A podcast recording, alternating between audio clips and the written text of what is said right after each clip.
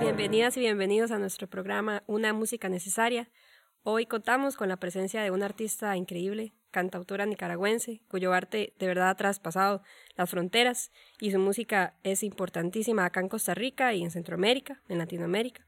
Compositora, cantante, guitarrista, pianista, la, la cantautora Sergia Ubau. De verdad, muchísimas gracias, Sergia, por estar acá. Es un honor para nosotros tenerla. Gracias a ustedes, Jimena. Yo muy contenta de verdad de, poder eh, estar en este programa y en la Universidad Nacional también. Muchísimas gracias, de verdad. Secha, yo quisiera empezar preguntándole un poco sobre sus inicios en la música. ¿Cómo fueron estas primeras experiencias? Em, bueno, mi primera experiencia con la música fue de bebé. Em, bueno, el, parto que tuvo mi mamá fue muy complicado. Ah, yo nací a los seis meses de, gestación eh, y no era una bebé pues que estaba como lista físicamente y, para venir al mundo, pero la vida insistió, entonces me trajo antes. Eh, pero bueno, el médico, según cuenta mi mami, le, decía ponerle música clásica para estimularla. Entonces eh, ella, ella me ponía eh, discos de, música instrumental, de música clásica, y ella cuenta que, que yo me quedaba como ida escuchando esos discos. Y ahí fue como mi primer, mi primer acercamiento a la música. Wow, qué bonito. Sesha, ¿usted cree que, bueno, me gustaría preguntarle también un poquito sobre su formación más adelante, ya, si no me equivoco, piano clásico, ¿verdad? ¿Cómo fueron estos años también? Eh, eso es bien curioso porque yo realmente, bueno, era, era muy pequeña, tenía como unos 5 o 6 años y yo quería estudiar guitarra. Pero como que eh, para mi familia la guitarra era un instrumento masculino. Entonces, eh, creo que ellos vieron el piano como algo más dulce, como más sutil. Entonces eh, me dijeron, va a estudiar piano. Y yo, bueno. Pero me encantó, me encantó estudiar piano. tengo una formación en, en piano clásico. Em, llegué a el nivel intermedio, sí, en piano clásico y bueno, ya después deserté, pero es, mi primera escuela y, y, la música clásica realmente me, me, ha ayudado mucho a entender la dinámica eh, de la música instrumental, que creo que, que algo que he tenido muy presente hasta ahora, ¿no? La importancia de, de, de que la, la, música, el sonido tal cual tenga, tenga un, su propio lenguaje y, y a través de sus intensidades nos pueda transmitir algo. Claro. ¿Y usted cree que esa formación en piano clásico la haya ayudado o empujado un poquito por el camino de la composición más adelante? Yo pienso que sí, em, y es un poco contradictorio porque, bueno, al final, cuando, cuando yo terminé el piano intermedio, yo me metí a estudiar armonía y jazz, eh, pero, pero había una gran conexión ¿no? con lo que ya había, había estudiado. Eh, en cuanto a, por ejemplo, las invenciones de Bach, que son sumamente complejas, pero es, es como un laberinto tan rico y, y, sí me había motivado para empezar a crear mis propias melodías. ¿Y qué otras experiencias a lo largo de, de su carrera, musicales o no musicales, la, la ayudaron o le, le facilitaron eh, componer su propia música? Bueno, eh, leer Em, ha sido una gran ventana para, para crear porque em, mi, mi, papá realmente me, me indujo a la lectura y la lectura me abrió como muchas otras formas y, nuevas perspectivas de crear la narrativa de algo, incluso de alguna experiencia personal. Eh, con la lectura he entendido que se puede, que se puede transformar eh, esa experiencia a través de la palabra. Entonces, uh, ya en la, en la adolescencia eh, yo empecé a hacer poemas mm. y eran como poemas uh, catárticos, qué sé yo, eh, no me dejaban salir a una fiesta, entonces yo hacía un poema revelándome. O, o tal vez me gustaba alguien en el colegio y, y también le hacía un poema. Pero luego, eh, empecé a leer eh, mucha literatura nicaragüense y como a también comprender otro, otra parte más allá de, de lo romántico o eh, de lo, sí, de lo, del amor romántico en cuanto a la poesía eh, o del propio existencialismo y ya verlo desde una, desde una perspectiva social, la creación literaria. Y era curioso porque, digamos, yo tenía 13 años pero aunque ya tenía algunos años dentro de la música en, en cuanto a, sí, a ejecutar un instrumento, no se me cruzaba hacer una canción. Eh, eso ya vino mucho después cuando entré a la universidad, como a los 17 años, que, que empecé a hacer mis propias canciones.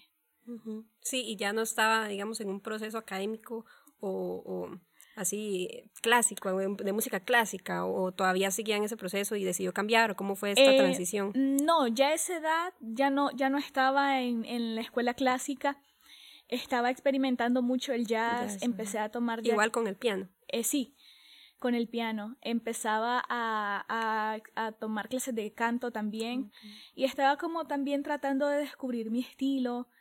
Eh, bueno, en Nicaragua es muy fuerte la, la escuela clásica, muy fuerte. Em, entonces siempre se tiene como la visión de que, digamos, al cantar tiene que sonar como un vibrato muy pronunciado. Y yo sé que algo que pude haber desarrollado, pero no quise, porque también sentía que mi estilo o mi voz era un poco algo más inclinado a lo, a lo como... Eh, eh, fuera de lo académico, pero que por supuesto era y es súper importante la técnica. Pero en cuanto a, un concepto eh, de tierra, de raíz, entonces eh, empecé a experimentar así y, y bueno, ya, ya después fui encontrando un poco de, de luz en cuanto a, cómo definir también mi propia propuesta musical. ¿Y con la guitarra? ¿Cómo fue ese proceso de encuentro con la guitarra? Bueno, finalmente me encontré en la adolescencia con la guitarra y mm, en secundaria empecé a cantar muchas canciones del dúo Guardabarranco y era como por tareas, porque ese fue un tema bien lindo. Em, yo era una persona súper penosa, o sea, demasiado penosa, con mucha vergüenza a hablar en público, a expresar o sea, con decirte que yo utilizaba el pelo amarrado, o sea, jamás, el, o sea, mi pelo que es muy abundante, jamás lo andaba suelto. Y, y cuando yo entré a secundaria, había una profesora que se llamaba Iliana que me dijo una vez, em, bueno, vamos a ir a la semana de la ecología y vos vas a cantar una canción, vas a cantar una canción ecológica en cada aula. Entonces ella, ella fue la que me, eh, motivó, pleca, obligó a, a cantar y, y, a quitarme la, la pena y, y, también a soltarme el pelo. Y me decía, pero tu pelo es lindo, andalo suelto. Mira, cuando cantas y andas el pelo suelto, eso es súper lindo verlo, que no sé qué. Entonces, eh, así empecé a cantar en público. Qué hermoso. Ahora nos hablabas un poco sobre em, tu estilo, ¿verdad? ¿Qué, ¿Qué tan importante es para las personas jóvenes, compositoras, ir buscando su estilo o dejar que orgánicamente eso vaya apareciendo? En tu caso, ¿cómo, cómo se dio eso? Eh, yo creo que, bueno, de, una forma inherente uno tiene más, eh, como más simpatía con ciertas cosas, em, pero encontrar la voz, como se le dice, o el estilo artístico y musical, sonoro, eh, un proceso que se transforma eh, de una forma cíclica.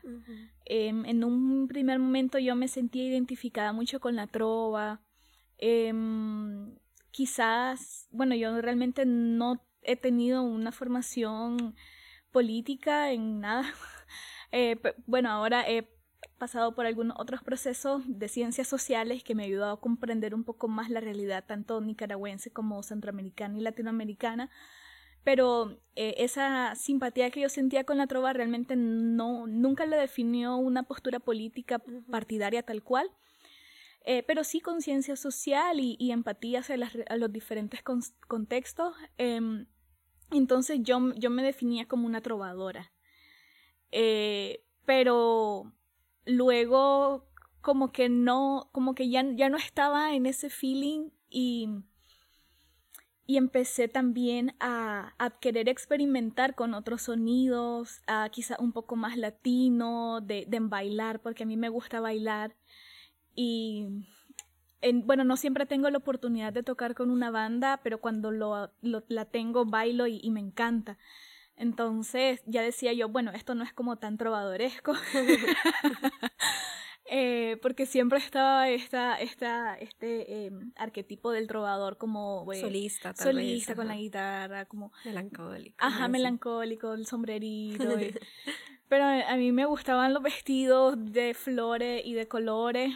entonces empecé a acercarme a un concepto que es música del mundo, world music. Y, ya fui como escuchando otros artistas.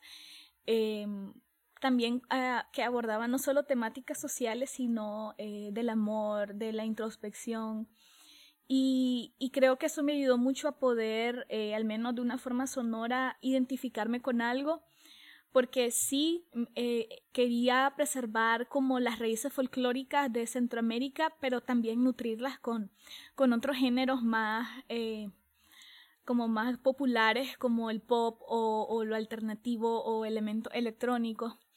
Eh, fui también como conociendo eh, el folclore de otros lugares, mucho de Sudamérica, y eso me ha nutrido mucho, entonces me siento bien hablando de mi música como world music.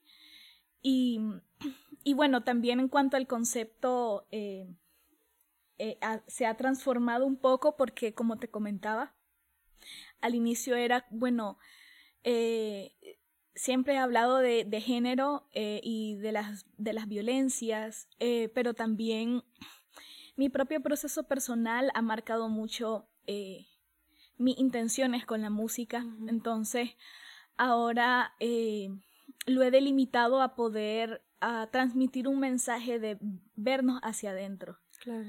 Porque para mí sigue siendo muy importante las transformaciones sociales y colectivas, pero realmente no es posible sin una transformación interna. Y aquí la psicología eh, ha, ha, tenido un papel muy fuerte como una base teórica de lo que escribo. Claro. Yo quisiera preguntarle sobre los desafíos que usted tuvo que enfrentar y obviamente sigue enfrentando como mujer artista y compositora, no solo en este país, sino en todos los lugares en donde usted se ha abierto camino con su música. Bueno, mm, creo que un reto es creer en una misma. Eh, pienso que como artistas de, de, todo tipo, de toda rama, crecemos con un como una, una imagen de lo que es ser un verdadero artista. Entonces, al menos a mí me pasaba, eh, me desesperaba mucho por ser esa verdadera artista.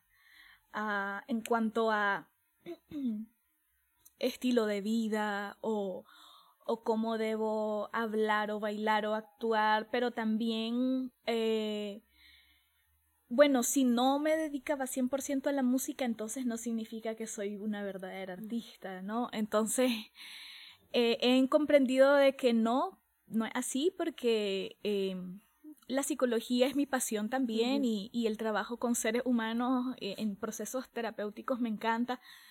Entonces, eh, estoy en, en, el camino de, de, ir equilibrando ambas profesiones. Uh -huh. Ese ha sido un reto para mí, no confiar en que puedo hacerlo y confiar en que, en que mi propuesta es válida, pues es, es bien recibida, importante. Eh, otro reto, por supuesto, ha sido la misma violencia.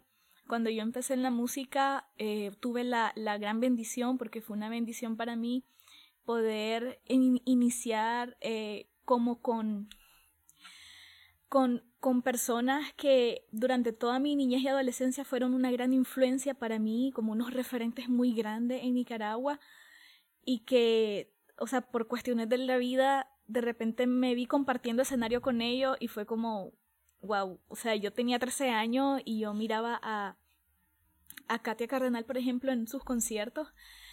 Y de repente a los 18 o 19 estábamos tomándonos un café, pues y ella aconsejándome y, y eso, y, ha sido muy hermoso. Sin embargo, también han habido experiencias eh, que han estado eh, marcadas por la violencia de género, ¿no? Porque, a ver, yo tenía 17 años cuando empecé, habían muchas cosas que desconocía, Em, y yo creo que el ser eh, mujer y muy, muy, muy joven es como una puerta a, estar eh, vulnerable ante diferentes eh, formas de violencia, desde el acoso sexual hasta la misma manipulación o de, mira, salgamos y yo puedo hacer un arreglo para tu canción. No, no, no, no, no. no. Entonces, ese ha sido un reto. Em, que como te digo, afortunadamente no lo he enfrentado sola, pues ha habido una red de apoyo siempre que me ha dicho por aquí, por aquí no, mejor evita esto, porque aunque todas las experiencias son válidas, creo que hay cosas que sí, no es necesario atravesarlas. Pues. Claro, sí. Tal vez nos puedes comentar un poquito sobre el primer tema que, que te gustaría tocar. Claro que sí. Em, bueno, Corazón de Paloma es una canción de mi nuevo álbum Luz. Eh, la escribí a una amiga eh, migrante también, que ella tiene una gran afición por las aves y una vez estaba en su casa, estaban haciendo un documental sobre ella y porque tiene una historia también muy fuerte en relación a Nicaragua y tal. Y bueno, y un artista, entonces esta canción es, es también como un mensaje para, para el artista tal cual, artista en construcción o artista que, que va eh, deconstruyéndose o reconstruyéndose. Corazón de Paloma.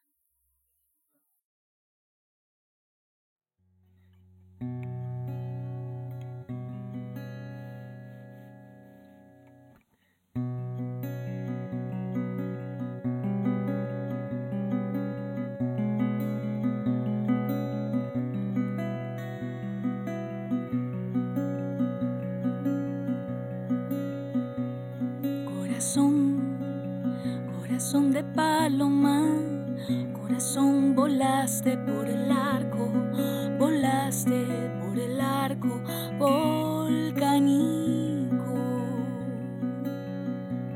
Corazón, corazón a la aurora, corazón no escucho ya tu llanto, no escucho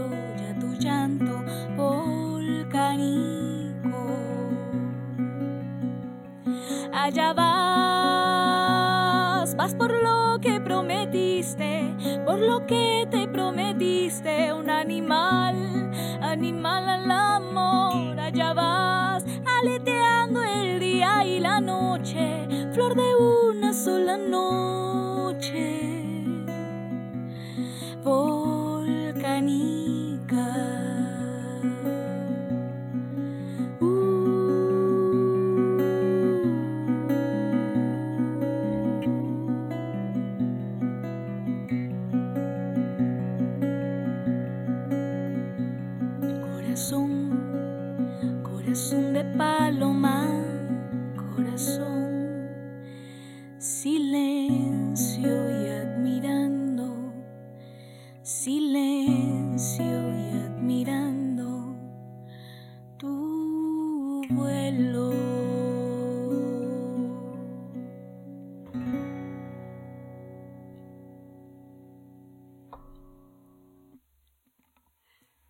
Gracias de corazón, qué hermoso, de verdad. Muchas gracias, Jimena.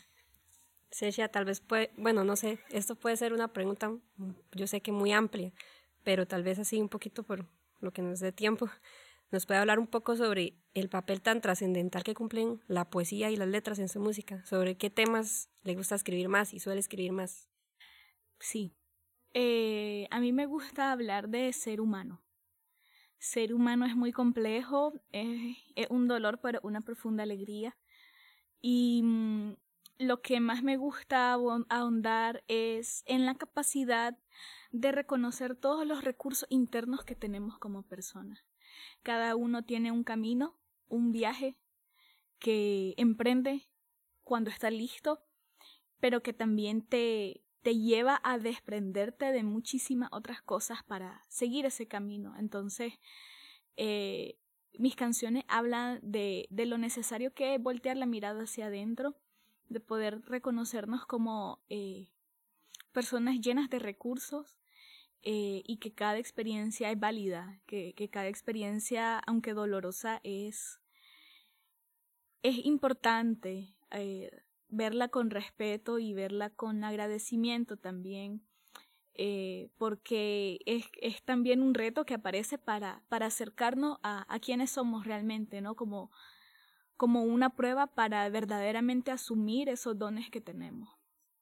Y la literatura, como te comentaba antes, me ha, me ha dado muchas perspectivas y, y tengo hambre de tener más perspectivas eh, de, de, diferentes preguntas, ¿no? Creo que, ando en la búsqueda de otro tipo de respuestas. Y, y en un constante trabajo personal, pues, porque hace poco le decía a una amiga eh, que ya me, eh, bueno, fue en un conversatorio de hecho sobre arte y música independiente que me preguntaban si siento que estoy en el camino correcto. Y yo, ala, me lo pregunto todos los días, pero eh, me siento en paz sabiendo de que si yo estoy bien dentro de mí, todo lo que yo haga afuera, todo mi proyecto de vida, eh, mi forma de generar dinero, mi forma de, de, comunicarme con el mundo va a estar bien. Eh, porque también, y, y, hablo también un poquito de lo que hablábamos antes sobre la, la identidad artística, lo, lo más saludable es de que eso que uno hace como artista vaya alineado a tus propios valores y a tu propia cosmovisión, pues. Porque al final es, otra perspectiva que le aporta al mundo y va a haber personas que la van a recibir, personas que tal vez no la van a recibir, pero esa es tu forma, pues. Y, y eso es sumamente valioso. Claro. Sesha, a pesar de ser muy joven, usted tiene ya una, una producción muy consolidada, entonces yo quisiera preguntarle cómo han sido estas experiencias suyas, no solo grabando, sino produciendo su música, etcétera, todo lo que implica esto. Ay, eh, a mí me gusta trabajar acompañada, uh -huh. a hacer como las canciones en soledad, pero trabajar la producción tal cual acompañada, porque he tenido la oportunidad de, de conocer gente eh, sumamente sensible y más allá de, de la técnica y la teoría, eh, poder encontrarte con un equipo de trabajo sensible ante lo que vos estás haciendo, o sea, le da un plus a la obra. Y creo que he ido experimentando, por ejemplo, este disco Luz es, es un experimento que, bueno, que vino a, a derrumbar mis esquemas, la verdad. Eh, antes de la pandemia yo tenía literalmente una libretita como, como un esquema para cada canción, eh, los músicos, los horarios, cuándo nos íbamos a ver, qué instrumento, dónde íbamos a estar.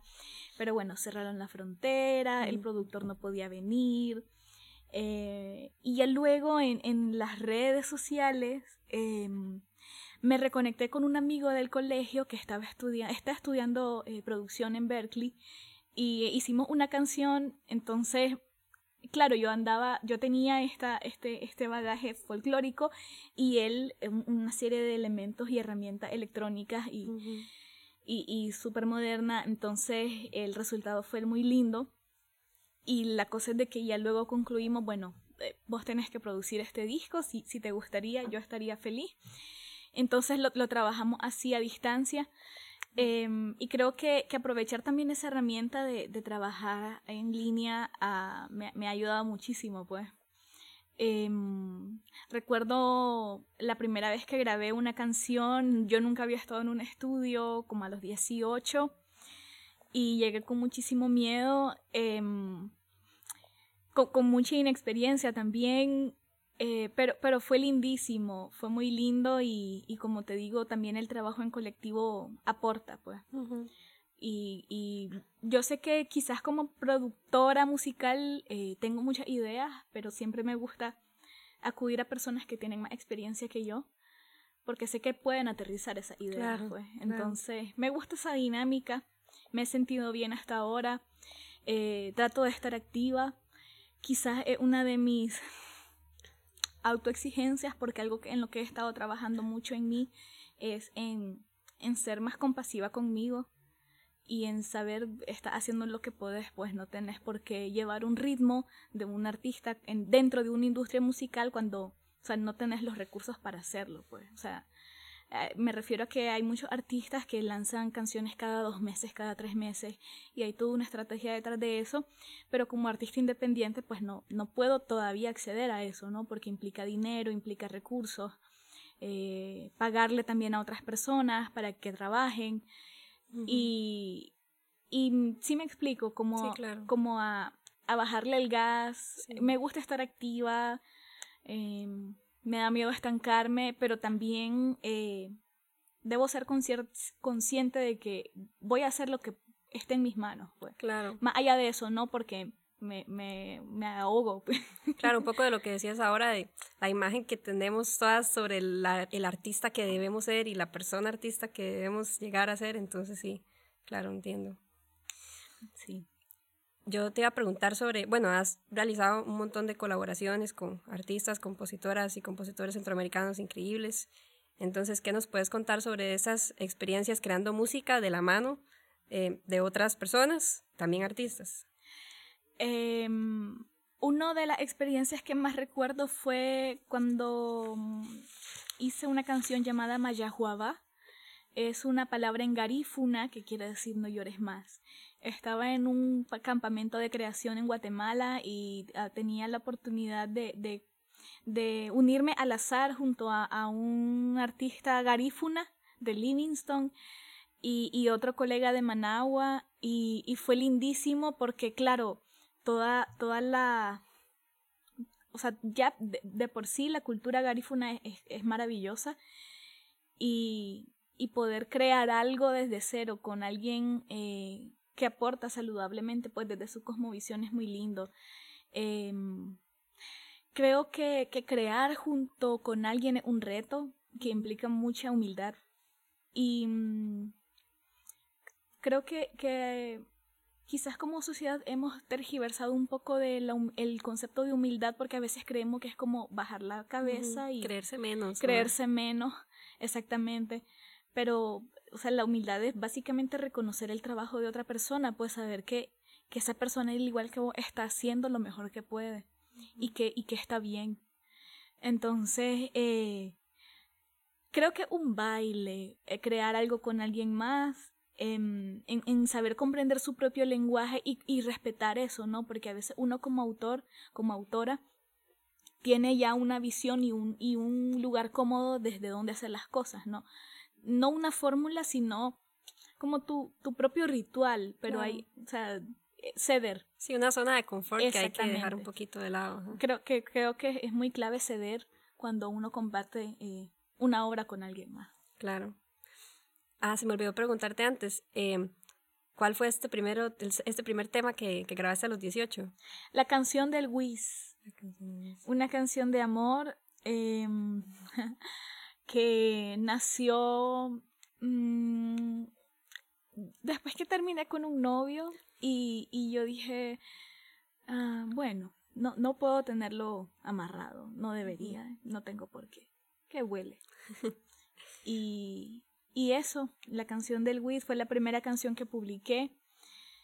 Se hizo un video que me, ahora me, me parece muy tierno. Sí. ¿Y, ¿Y el disco Luz? ¿En dónde lo grabaste? ¿Fue acá en Costa Rica? No. Fue entre Costa Rica, Puerto Rico y Nicaragua. Wow. Qué sí, los productores estaban en, estaban en Puerto Rico y yo viajé a Nicaragua unos días eh, para grabar la voz, porque el ingeniero de sonido estaba en Nicaragua, luego se, me, se masterizó en Colombia, pero digamos que como las maquetas y todas las casi todas las canciones se hicieron en Costa Rica, pues.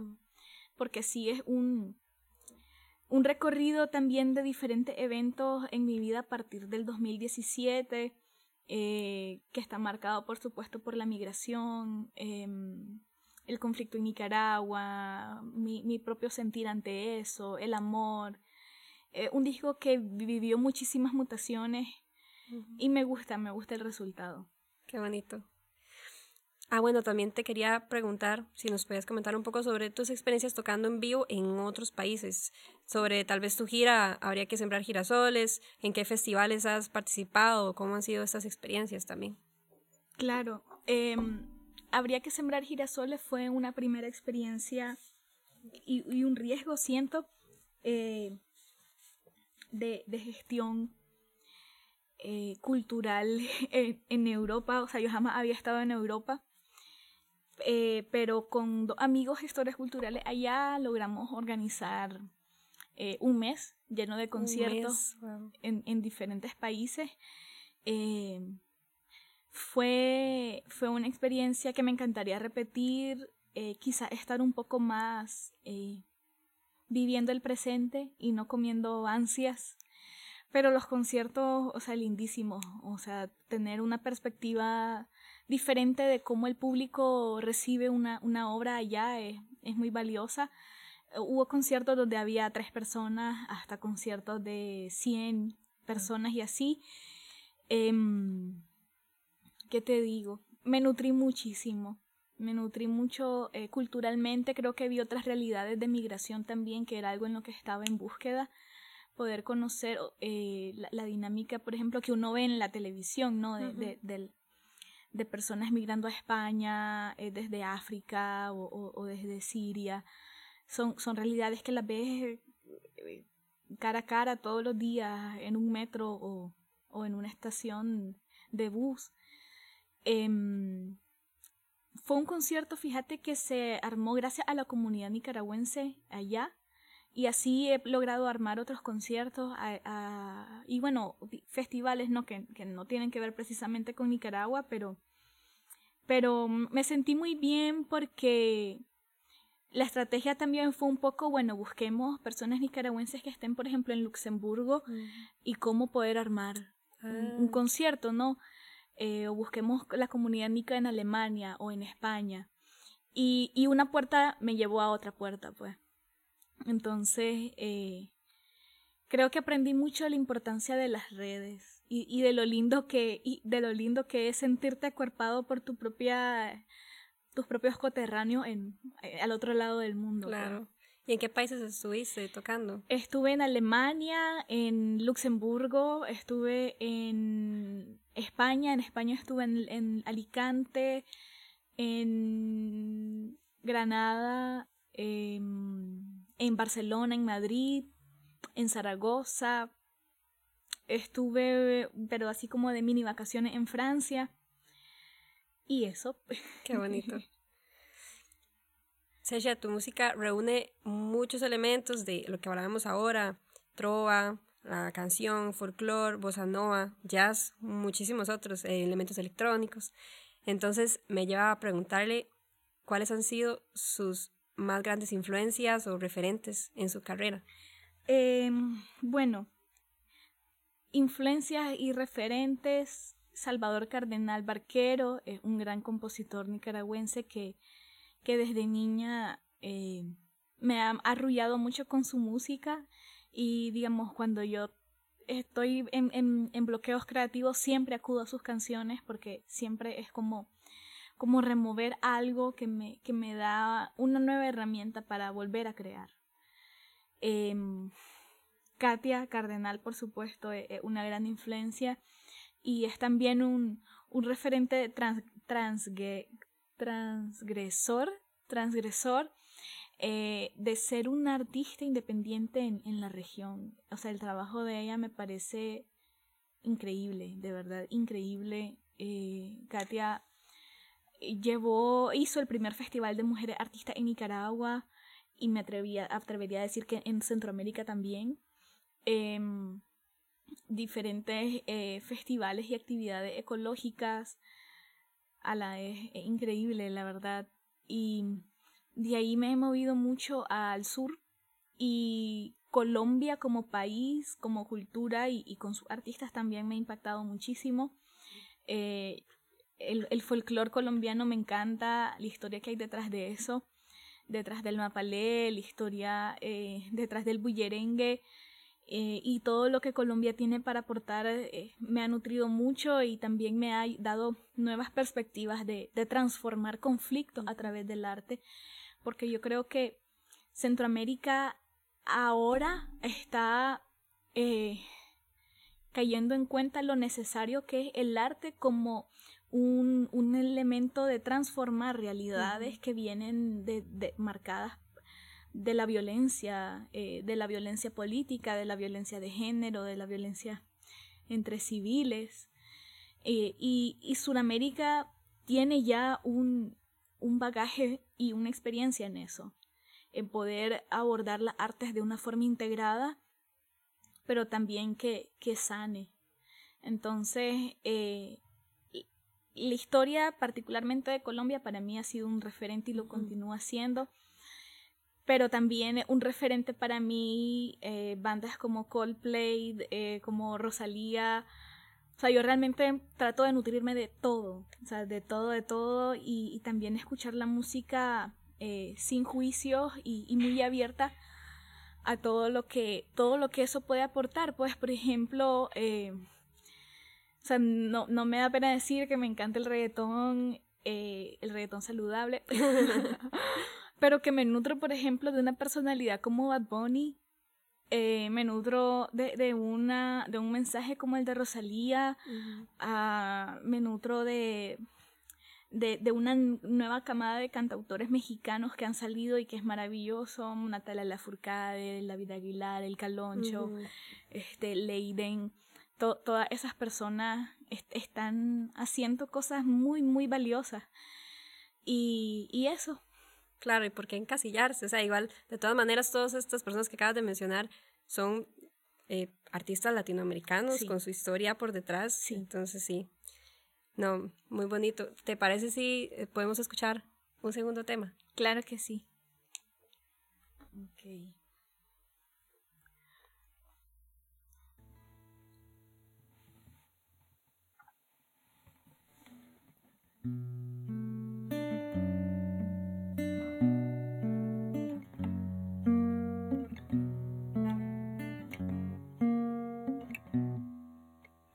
Ok. yo he nacido libre, que yo he nacido mía.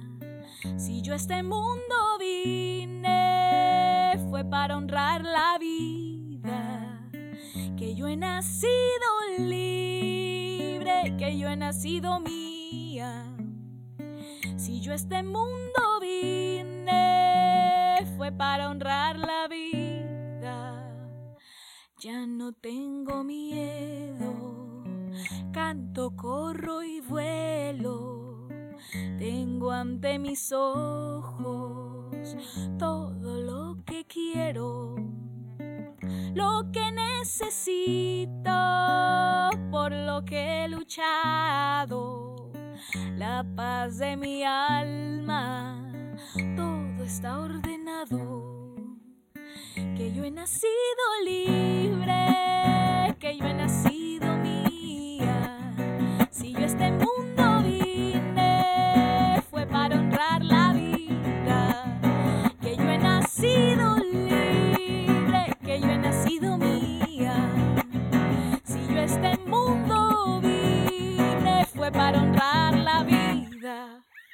Deje atrás la ira, deje la tormenta, voy con mis verdades mucho más dispuesta a gritarlas alto y a seguir de frente. Lo que me hizo daño ya no me detiene que yo he nacido libre que yo he nacido mía. Si yo a este mundo vine, fue para honrar la vida. Que yo he nacido libre, que yo he nacido mía. Si yo a este mundo vine, fue para honrar Fuera de mí el miedo, fuera de mí la rabia, fuera de mí las ganas de bajar la mirada, fuera de mí el miedo, fuera de mí la rabia, fuera de mí las ganas de bajar la mirada, de bajar la mirada. Que yo he nacido libre, que yo he nacido mía si yo este mundo vine, fue para honrar la vida.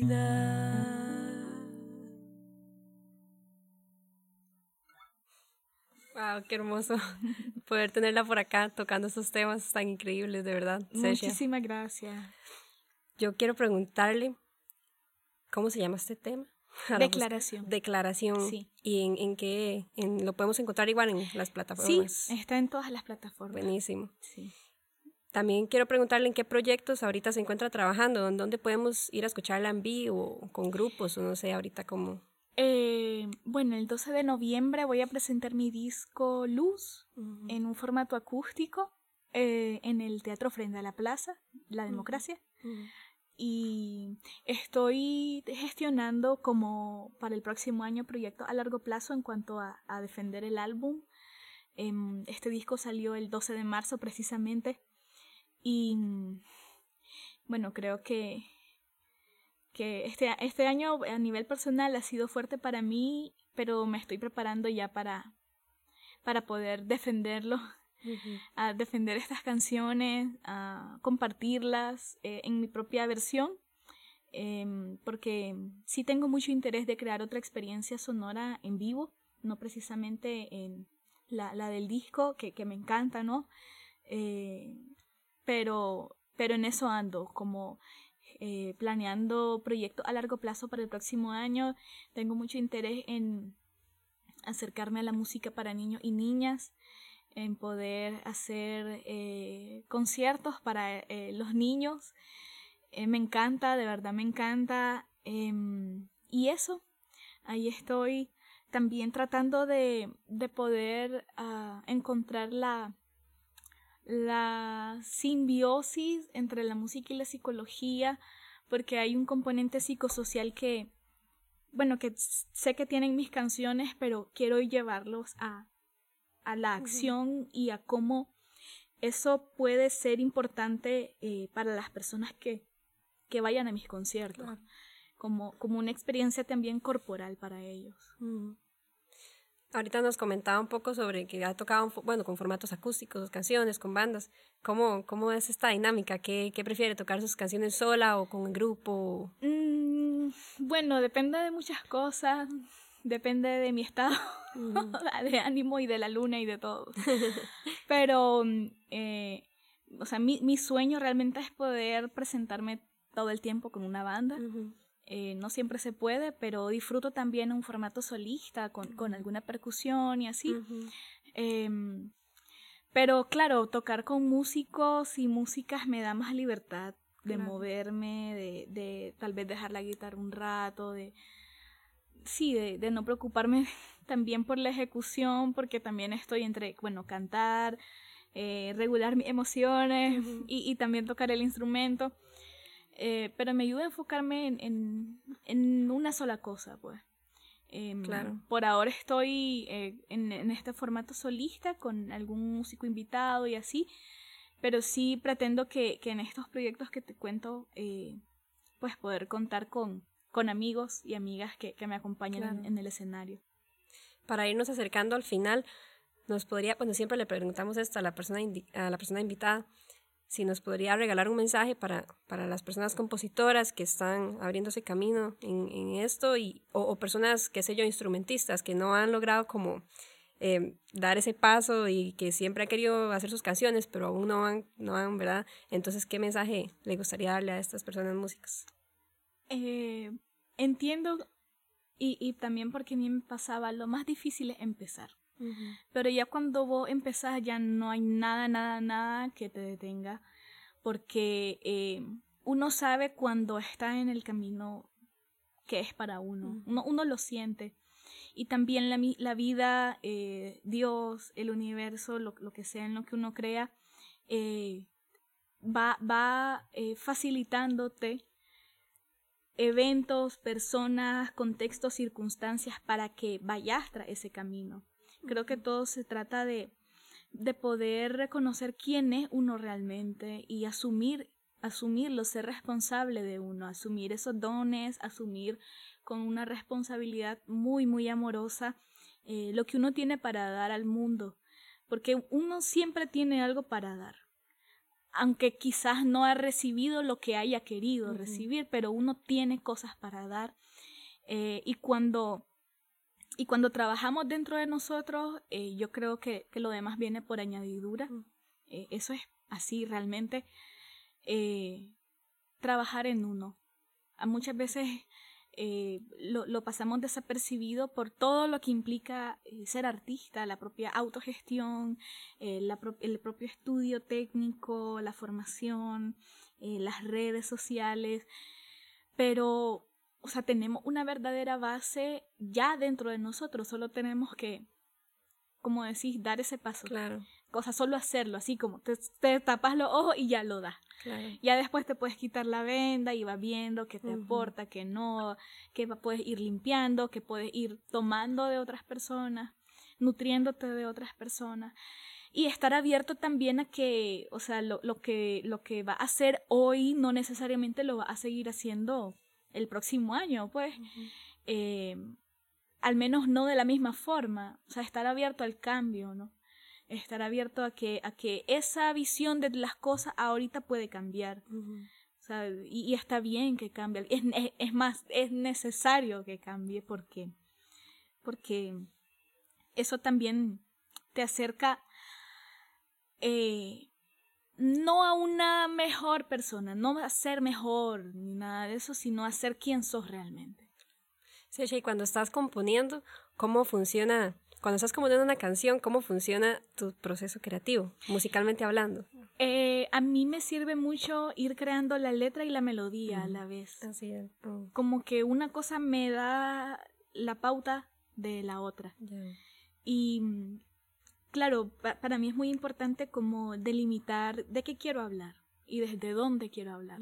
Porque, por ejemplo, puedo hacerle una canción de amor a alguien, pero Mm, la puedo hacer desde la ilusión o desde la realidad o desde el agradecimiento o desde la rabia. Poder definir también una emoción, aunque también una canción te va, o sea, una canción puede empezar de una manera y terminar en otra, pues. Y estar abierto a, a eso. Eh, pero sí me sirve mucho ir creando una cosa, o a veces, digamos, empiezo con una melodía y le pongo la letra, pero ya dejo la melodía y me quedo solo en la letra. Eh, como ir rumiando las ideas. Claro. Y después dejarla en remojo unos días o una semana o un mes y luego volverla a ver, a ver qué le quito, qué le pongo. Pero también tomar la decisión de, de terminarla, pues, porque creo que una canción nunca termina de hacerse, pues. Siempre se puede quitar, aumentar eh, cosas, pero y hay que tomar decisiones. Claro. Y, y, y terminarla, ¿no? siempre, se puede cambiar. Me decía un productor musical, la, producción musical, o sea, nunca termina, pues, pero tenés que decidir que esto se va a quedar de esta forma o de otra forma. Pues.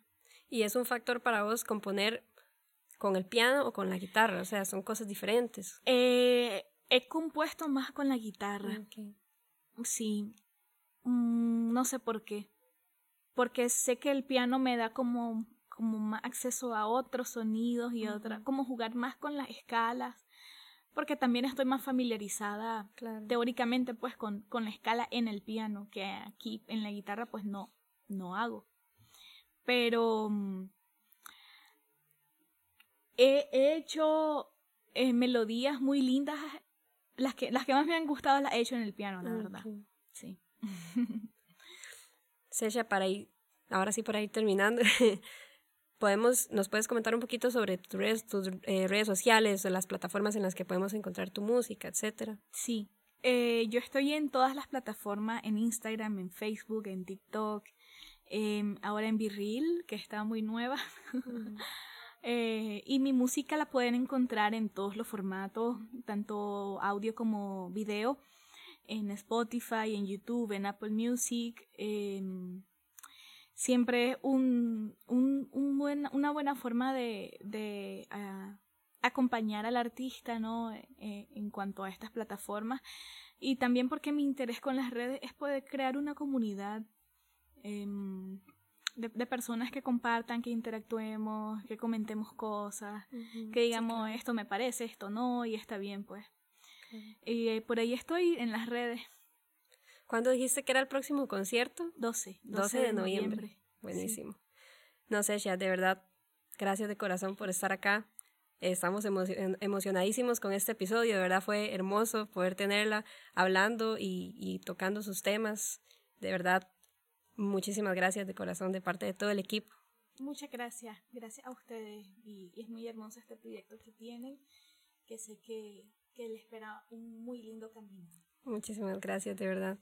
Entonces, bueno, esto fue todo por el día de hoy con la maravillosa Sesha Wow. Les agradecemos mucho a todas las personas oyentes. Les recuerdo seguir nuestro Instagram, Música Necesaria. Les invito también a seguirnos y a compartir. Muchísimas gracias y hasta luego.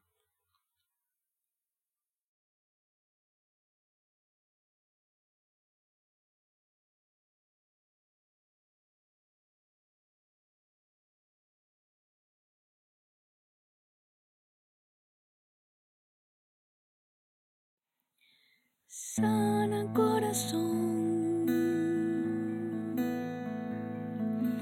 Cambia de lugar,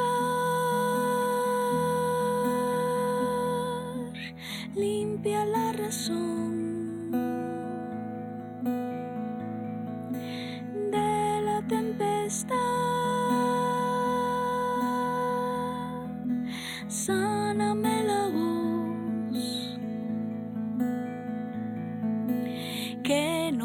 hablar.